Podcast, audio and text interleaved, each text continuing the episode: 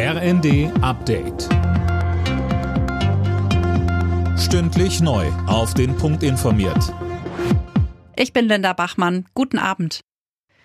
Die Queen ist auf Schloss Windsor beigesetzt worden, anderthalb Wochen nach ihrem Tod.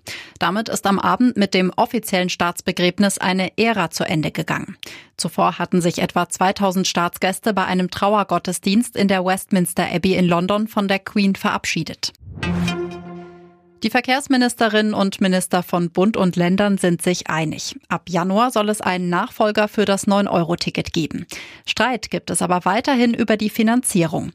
Eine Arbeitsgruppe soll bis Mitte Oktober eine Lösung finden. Sachsens Verkehrsminister Dulich sagte, Es ist noch ein weiter Weg, das gemeinsame Ziel auch umzusetzen, aber es ist, glaube ich, allen bewusst, dass es nur gemeinsam geht und Bundesverkehrsminister Wissing hat heute auch seine Unterstützung signalisiert, auch in der Bundesregierung sich für die Erhöhung der Regionalisierungsmittel mit einzusetzen. Wir Länder haben aber deutlich gemacht, dass das die Grundvoraussetzung auch für alles andere ist.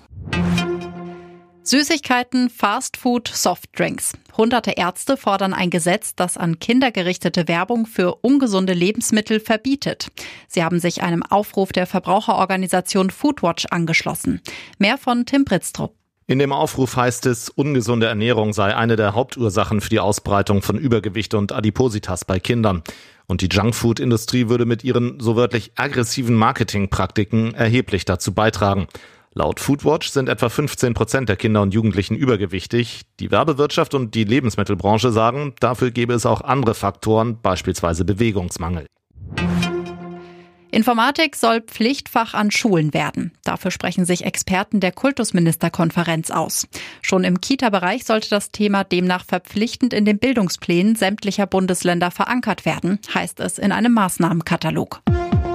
Alle Nachrichten auf rnd.de